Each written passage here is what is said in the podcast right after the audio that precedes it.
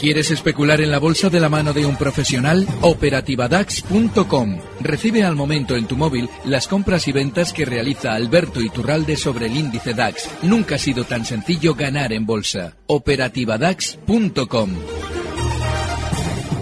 Capital, la bolsa y la vida. Siente la economía.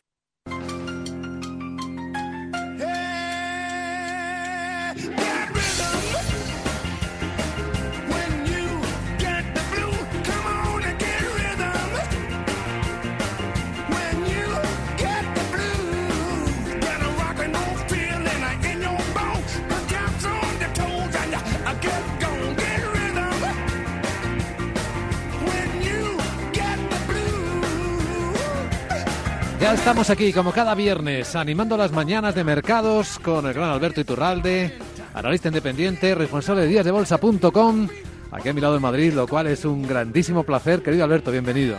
Gracias, el placer es mío. Te has traído un poquito de lluvia de Bilbao y eso nos encanta. Sí, sí, sí, sí. La verdad es que es además es una gozada. El clima seco con un poquito de lluvia es una gozada en Madrid. Sí, se respira bien, se limpia el ambiente, nos da energía, es el elemento vital, nos gusta mucho. Bueno, a ver si vemos cosas que nos gusten mucho hoy en el mercado. Aviso a nuestros oyentes que estamos periscopeando este consultorio. Es decir, que si además de escuchar a Alberto Iturralde, quieren ver exactamente qué está haciendo él en su ordenador para responder a las preguntas de nuestros oyentes, pueden verlo.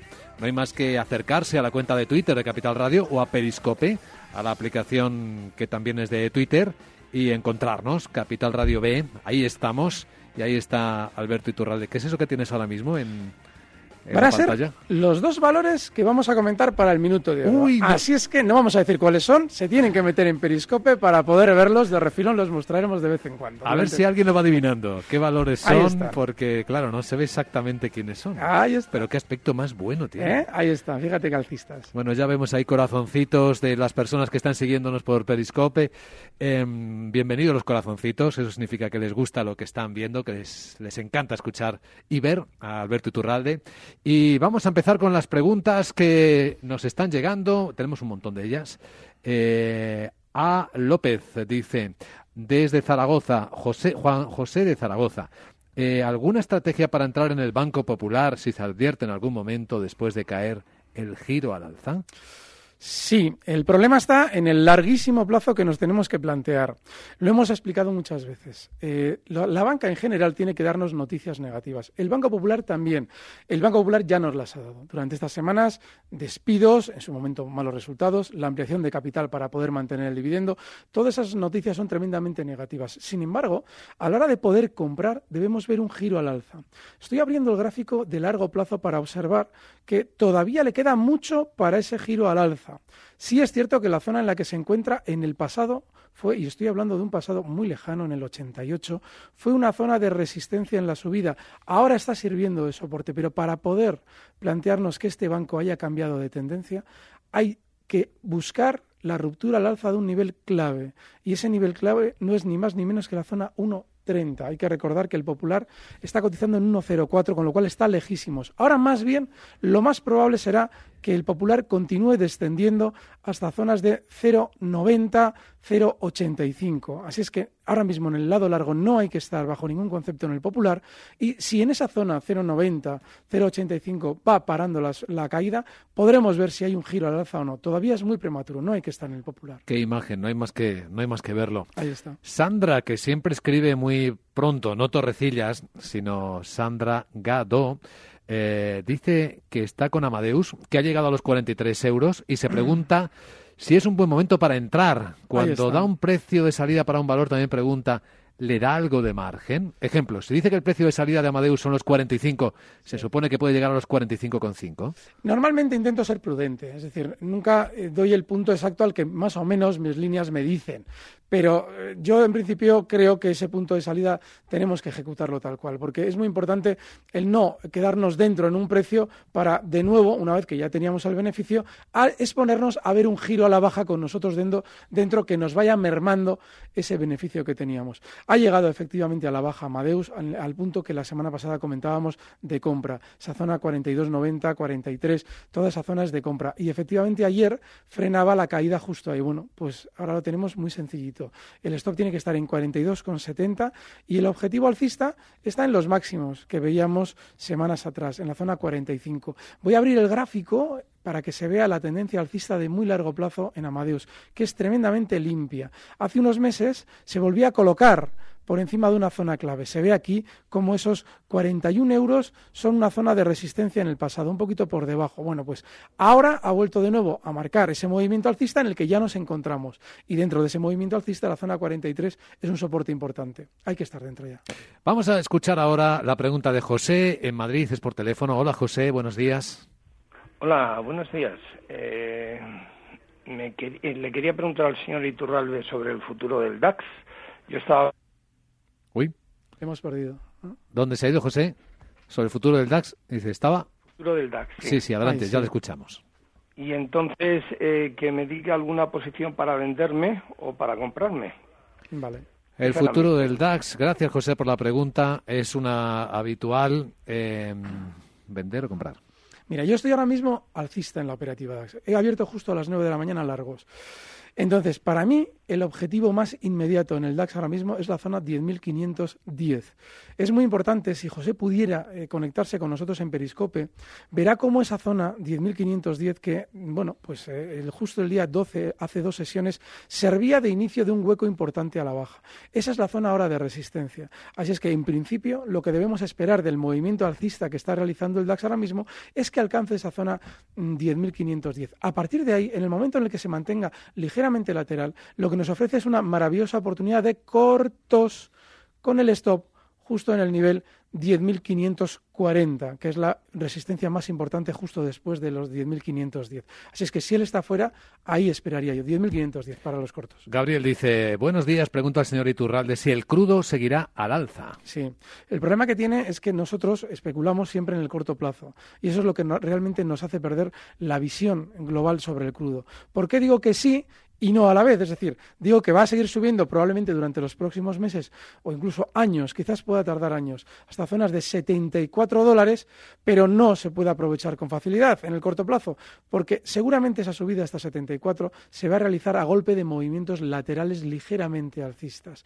Con lo cual, claro, en el muy corto plazo, lo más normal es que veamos al crudo continuar al alza durante estas semanas, incluso meses, hasta zona de 55. Ahora está en 51 dólares. En esa zona 55 tenderá de nuevo a parar para seguir lateral. Pero en el muy largo plazo, lo normal es que el sentimiento negativo que acumula durante estos meses se, traduzca en subidas hasta esa zona, 70-74. Tenemos muchas preguntas. En un instante continuamos. Capital, la Bolsa y la Vida.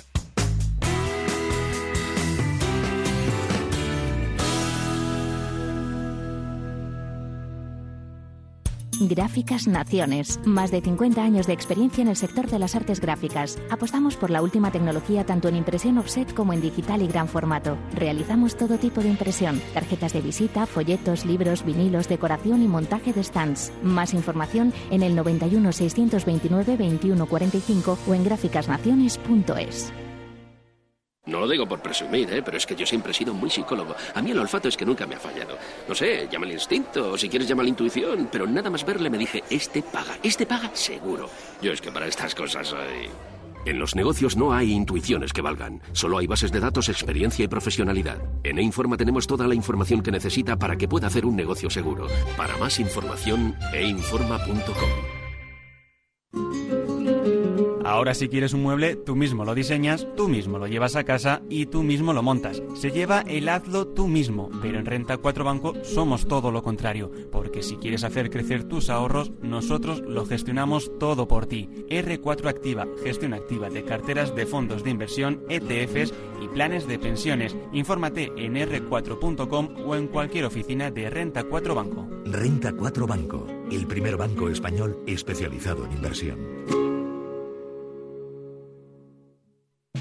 Robeco Como pioneros en la gestión de activos desde 1929, hemos estado siempre abiertos a adoptar nuevas ideas, como la inversión por factores.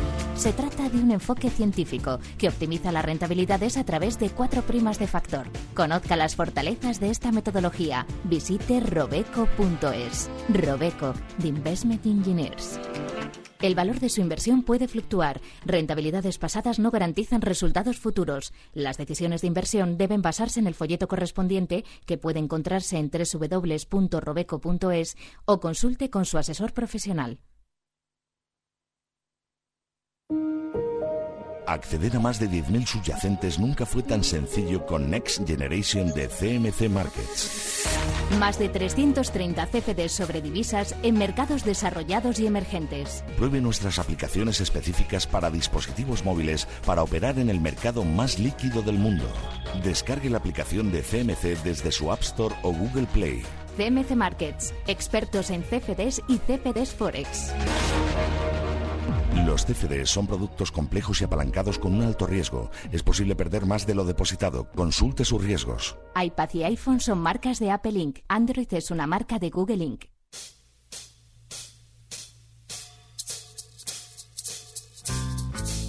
Capital, la Bolsa y la Vida. Pasión por los mercados.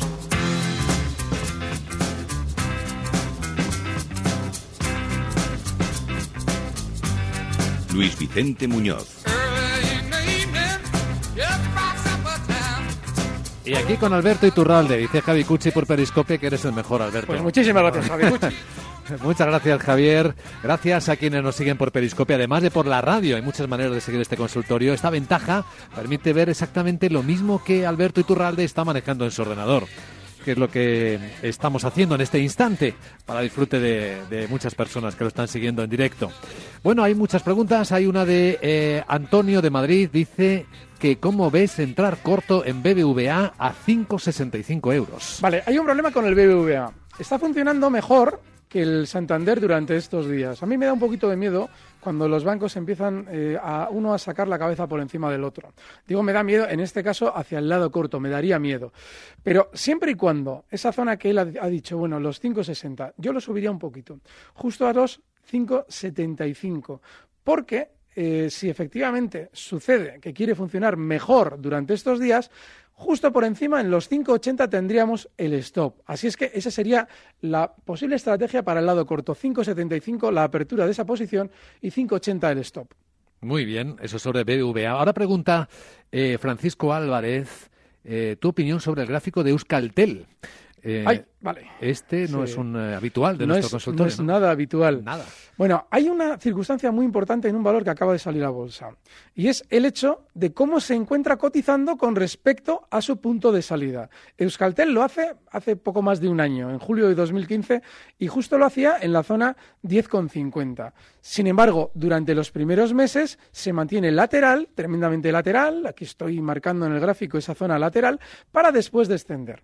Lo que nos quiere decir ahora mismo Euskaltel, solamente con ver este gráfico, es que el núcleo duro de la compañía ha vendido títulos entre la zona 10 y la zona 11.50. Hmm. Ahora está cotizando en 8.85, muy por debajo. No debemos nunca especular en valores que estén por debajo de la salida a bolsa. Y como es, a veces puede resultar repetitivo encontrarnos con la mayoría de valores en esta situación, voy a poner un ejemplo de un precio que está funcionando mejor que en su salida a bolsa después de también haber realizado un movimiento lateral y después de haber caído. Fíjense, Ferrari, lo tenemos aquí. Pues Ferrari es la excepción a lo que suelo comentar siempre, porque inicialmente sale a cotizar en zonas de 42 euros, estamos hablando de la bolsa italiana, del mercado de Milán, y e inicialmente realiza un descenso, como ha realizado Euskaltel, pero posteriormente ya comienza una subidita para situarse por encima de esos 42 y estar ahora mismo en zonas de 47-59. Es decir, el núcleo duro saca el valor a bolsa, nos lo coloca y una vez que lo ha golpeado a la baja, retoma todos los títulos para de nuevo hacerlo subir, cosa que no ha hecho Euskaltel, con lo cual en Euskaltel no hay que estar. Yo también querría un Ferrari. Ahí está.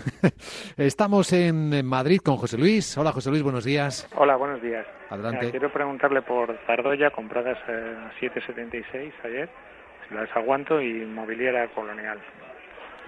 Muy bien. Luego ya, si puede, eh, me imagino que darás el minuto de oro. por Eh, claro, Sí. claro, cómo Y- no. Y doble, además, lo vamos a dar. Doble minuto de oro hoy, esperamos eh, escucharlo. Vale, Zardoya, es una compra, eh, lo que se suele mal llamar especulativo, porque todo es especulativo, pero no es descabellada. ¿Por qué? Porque tiene una sobreventa enorme después de una verticalidad, también se ve en el gráfico, durante estos días en cinco o seis sesiones ha tenido un recorte tremendamente rápido. Bueno, pues ahora mismo se puede uno plantear una compra siempre y cuando tengamos el stop clarísimo en 7,70. Es muy peligrosa esa operación. Pero bueno, estaríamos intentando apostar porque después de esa gran sobreventa vaya a tener el valor, que no es descabellado, un rebote hasta zonas de 8,20. Está ahora mismo en 7,88. Pero claro, este tipo de operaciones solo si somos tremendamente finos a la hora de decir, vale, me he equivocado y aplico el stop, en este caso por debajo de 7,70. Colonial, horrible. Esto es horrible, es un valor tremendamente lateral, lleva mucho tiempo sin hacer nada. Y además, fíjense, con el tema de Periscope nos da una, opción fenomenal. Desde abril de 2014 está realizando un movimiento tremendamente aburrido. Y bueno, como Colonial tiene un historial delictivo tremendamente extenso, fíjense, en el año 2006 cotizaba en lo que sería ahora, después de sus eh, eh, contra-splits, 1.366 euros. Recordamos que ahora Colonial está en 6,38. Pues nada, un valor que es tan bajista y ha sabido ser tan bajista, no hay que estar. Pero si ahora encima está lateral, menos todavía. Para las personas que están preguntando por Periscope, eh, bueno, decirles que mm, tenemos una lista de espera, ¿no? De personas que han ido escribiendo por correo electrónico, por, que están llamando por teléfono, también por Twitter, como oh, Joan, que dice, "Al- Alberto, ¿no cree que hay demasiados osos en el mercado? Si somos contrarians, primero, primero iremos arriba antes de bajar. No, no, no hay tantos osos. Lo que pasa es que aquí a mí me, pasa- me pasaba eso conmigo mismo antes.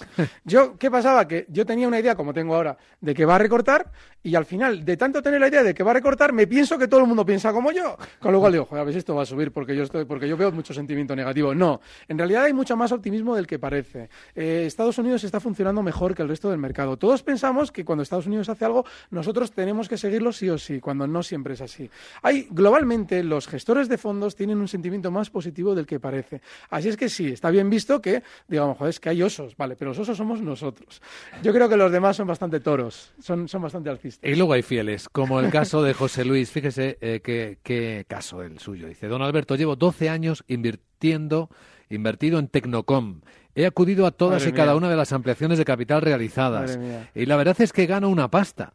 Mi pregunta es si cree usted que el valor está dibujando una figura de banderín en la actualidad y si hace el favor y realiza un breve análisis le estaría muy agradecido. Sí, claro, hay un problema. Efectivamente, está haciendo esa figura, pero para, para que realmente lo sea, porque el banderín teóricamente, vamos a explicar lo que es un banderín. Fíjese, uy, qué bien lo de periscope para estas cosas. El banderín es un movimiento lateral estrecho después de una rápida y profunda eh, un, un rápido y profundo movimiento direccional. Digo porque puede ser a la baja también el banderín, pero en este caso es al alza. Eh, Tecnocom desarrolla desde, voy a explicar, voy a, voy a precisar, a ver si aquí consigo muy bien. Desde el 2000, desde febrero de 2016, desde hace 7 8 meses, ha realizado un movimiento muy vertical. Estamos hablando de una subida desde 0,97 hasta 3,60. Fíjense qué Impresionante, beneficio hay ahí. Es- Es, terrible. Pero ¿qué es lo que ocurre? Que ahora realiza un movimiento lateral estrechito comparado con la gran subida que había tenido anteriormente. Eso es un banderín. Claro, normalmente la teoría tradicional nos dice que ese tipo de movimientos son de continuación alcista. Ojo, para que lo sea, debería ese banderín romperse al alza por encima de la zona 360, que son los máximos del movimiento alcista. Y como eso todavía está muy lejos de producirse, lo que podríamos estar viendo realmente es una figura de vuelta a la baja que se podría confirmar si el valor, en lugar de romper por al alza los 360, lo hiciera a la baja con los 313. Y esa figura de vuelta bajista duplicaría probablemente el movimiento de la figura de vuelta hasta inicialmente zonas de 260, donde tiene una zona de soporte muy importante. Con lo cual, desconfíe usted de que eso realmente vaya a ser continuación alcista. Y yo personalmente, aunque él sea un fan del valor, que me parece fenomenal, colocaría un límite de beneficios ya en esa zona 313-310. Hoy, Alberto, hemos entrado directamente a las preguntas de nuestros oyentes. Nos hemos saltado un paso previo que es tu visión del mercado, Claro, del momento en el que estamos, pero yo Vale. creo que viene bien, ¿no? Pero viene muy bien porque como está el mercado tremendamente lateral, empezamos por lo interesante y ahora damos lo que va a ser probablemente un poquito más aburrido, que es lo mismo que llegamos comentando todas estas semanas. Y es que en un mercado lateral debemos tener paciencia, porque en el IBEX la zona 8800 está siendo clave como resistencia. Voy a colocar el nivel justo en su sitio, ahí, justo en los 8800 para que se vea en cuántas ocasiones nuestro índice ha frenado justo las subidas ahí. Eso significa que ahora en los 8693 y con la subida que estamos viendo durante esta mañana, no nos debe extrañar que durante la sesión de hoy y la del lunes veamos al IBEX llegar hasta, hasta esa zona, 8800, pero no debemos esperar mucho más de ese movimiento. Y a la hora de decir, bueno, ¿y por abajo cuál es el soporte? Pues también es muy sencillito. Si cogemos esa línea mm, también horizontal y la colocamos en los mínimos de las últimas semanas, veremos que en realidad el soporte de 8600 acota por abajo el movimiento lateral tremendamente amplio que ha realizado el durante estas semanas. Ahí lo vemos, muy bien, por, el- por el periscope. Pregunta ahora Jesús Real. eh, ante todo, gracias por su ayuda. Quisiera que el señor Alberto Iturralde me analizara DSM en el mercado holandés. El ticker es el mismo, DSM. Stop y dónde puedo poner venta. Yo creo que nadie había preguntado hasta ahora pues, por DSM. Casualidad. Mira, estos días, como no encontraba durante estas semanas valores en el mercado español, pues me he ido eh, haciendo acopio de valores europeos y entre ellos también DSM. Estaba este. Claro, pero fíjense, DSM, que tiene una tendencia de largo plazo alcista maravillosa y que está muy bien que él nos pregunte por él, ahora tiene un problemón puntual. Y es que después de haber marcado esos máximos históricos en 64 euros justo el 6 de septiembre, este último 6 de septiembre, ha reaccionado bastante más bajista que el global del mercado europeo. Y esa reacción bajista seguramente lo que está anticipando es más caída. Ahora está en 58,96 y lo normal es que durante estas semanas continúe a la baja hasta zonas de 55,60, donde tiene un primer soporte y donde sí, ahí sí nos podríamos plantear una entrada, pero puntualmente no hay que estar en DSM. Escribe. Ángel, dice, pregunte a Iturralde si es trampa habitual cerrar el viernes con sesión muy a la baja para que todo el fin de semana estén conociéndose las noticias negativas Sí, en periódicos sí, y teles. sí, sí, es luego- muy habitual. Luego el lunes sí, abrir sí, también sí, a la sí. baja para que los pequeños inversores vendan y luego Y el mercado darse la rebotar, rebotar y dejarnos con un palmo de Claro, narices. Exacto, es así. ¿Qué es lo que ocurre? Cuando en el, en el fin de semana se va a conocer noticias políticas, sobre todo que tienen eh, preparación previa eh, y que son negativas, el viernes el mercado nos, nos atiza la baja. Claro, ¿qué es lo que ocurre? Que nos quedamos con el cuerpo de decir, uy, ¿cómo cae esto? ¿no? Y claro, el sábado y el domingo ya nos, están, nos han estado macerando y el sábado y el domingo nos dan ya el palo. Nos dicen, uy, es que todo está fatal, porque tal banco va a hacer no sé qué, porque tal político va a hacer no sé cuánto. Y claro, ya todo el mundo dice, uy, pues efectivamente está todo fatal. Y el lunes, que el mercado también nos ha abierto un poquito bajista, decimos, uy, esto se va a los infiernos, vamos a vender todo. Y ya a partir de ahí el mercado, los grandes nos toman todas las acciones porque se encuentran con ese volumen bajista, ellos entran compradores y durante la semana decimos, ¿y esto por qué sube? Sin nosotros, pues porque nos han engañado. Muy bien planteada la pregunta. Eh, Javier dice, un saludo desde Zamora para el gran Alberto, estoy en liquidez y mi escenario es para el corto plazo Repsol o Santander, ¿cómo lo ves? Bueno, yo bastante, eh, estoy bastante positivo en cuanto a Repsol, porque en el caso de Repsol siempre nos ha demostrado históricamente que sabe moverse antes que el petróleo. Y durante estos días, después de, de haber superado una zona muy importante y sobre todo haberla, eh, haberla sostenido cuando recortaba, la zona importante que durante estos meses le estaba costando superar era la zona 1160, 1170. Se ve ahí en la línea, lo voy a acercar un poquito para que se vea. Toda esa zona era muy difícil de superar como resistencia. ¿Qué es lo que ha pasado? Que una vez que lo ha conseguido, una vez que la ha superado estos, estas semanas atrás, pues ya se vuelve a apoyar en ella a la hora de recortar. Es decir, esa zona de resistencia ahora es un soporte. Se ve clarísimo cómo ahora es un soporte. Bueno, pues lo que nos quiere decir Repsol con estos movimientos es que probablemente va a funcionar mejor que el resto del mercado. Y que seguramente el objetivo alcista durante estas próximas semanas va a andar rondando zonas de 13,20. Yo creo que concretamente la zona 13,60, por encima de los 13,20. Así es que yo creo que es un valor que va a funcionar muy bien y que se puede tener en cartera. No así el Santander. ¿Por qué no el Santander? Porque el Santander eh, como todos los bancos, nos tiene que dar esas noticias negativas. Las dio el Popular, la ha dado la banca mediana, pero faltan los dos grandes. Así es que yo, en principio, lo que creo es que hay que estar fuera de los dos grandes, aunque funcionen bien durante estos días. En el caso del Santander, la resistencia clara son los 4.10 y si alguien ha entrado dentro y quiere un soporte como stop, es la zona 3.90. Que nadie se nos ponga nervioso, que ya se acerca el minuto de oro, pero antes, como premio para los eh, seguidores de Periscope, uno que eh, te llama crack y monstruo, entre otras cosas peores, eh, Está bien, está bien. dice que, ¿qué te parece Alibaba? Eh, pues Alibaba salió a bolsa pues, eh, pues con todos, con los 40 ladrones, porque fue salir a cotizar y un recorte, a ver si la tengo aquí, y un recorte enorme. ¿Qué es lo que pasaba? Pues lo de siempre, lo que hemos comentado antes con motivo de Euskaltel y con Ferrari. Fíjense, aquí está. Sale a cotizar justo en eh, septiembre de 2014 en la zona en 92 dólares. Durante un tiempo se tiran colocando papel. Toda esa zona que se ve que llegaron incluso a subir hasta 120 fue una zona de colocación enorme. Y a partir de entonces realizan un movimiento bajista para colocarse por debajo de su salida a bolsa y esa zona de salida a bolsa ya es resistencia para durante dos años estar en esa zona penando hasta zonas de 60 dólares llegó y en los últimos meses ha vuelto de nuevo a esa zona también 92 de salida a bolsa. Pero no termina de superarla porque aunque alguien diga, bueno, pero si está en 102, la ha superado. No, porque la salida a bolsa incluye los 120 dólares que llegó a marcar durante esos primeros meses. Tiene que estar por encima de 120 para que sea alcista. Ahora mismo va a recortar probablemente hasta los 92 durante estas próximas semanas y no hay que estar en la zona 92. Quien especula en el muy corto plazo se puede plantear una operación comando con el stop justo en 90,50 y objetivo alcista en 100. Venga, que esta va a ser la última antes del minuto de oro, también por Periscope. Te preguntas si comprarías Daimler, la, automovilística. No, no, la compraría. En el mercado alemán hay dos o tres cosas interesantes y ojo porque en el minuto de oro seguramente salga alguna de ellas. Pero no es Daimler, que está tremendamente aburrida durante estos meses, no termina de superar esas zonas de máximos. A ver si aparece, porque tengo... Aquí está. Daimler, bueno, pues fíjense. Esto es un, ese es un valor que es tremendamente aburrido. Estaba cotizando en estas zonas ya en el año 97. Sí, ha ido para arriba, para abajo, pero en un movimiento lateral tremendamente amplio. Y en estos meses también sigue lateral. Luego, en un valor, en un valor tan aburrido, no hay que estar comprados. El soporte está en 60, cotiza en 63, no hay que estar en Daimler.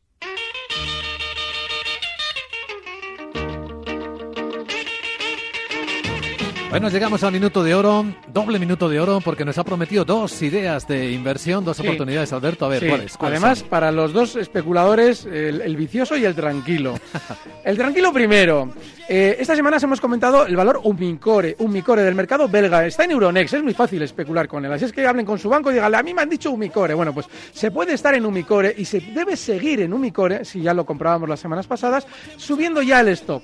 Umicore cotiza ahora mismo en 56,75 y el stop tiene que estar en 55,80 y el siguiente objetivo alcista en 58,60 y el segundo valor ya para los viciosos del mercado alemán y además muy nervioso. Estamos hablando de un valor de pequeña capitalización, se llama Indus Holding. Está cotizando en 51,64. El stop estaría en 50. Fíjense qué tendencia alcista tan limpia. Se ha apoyado ahí.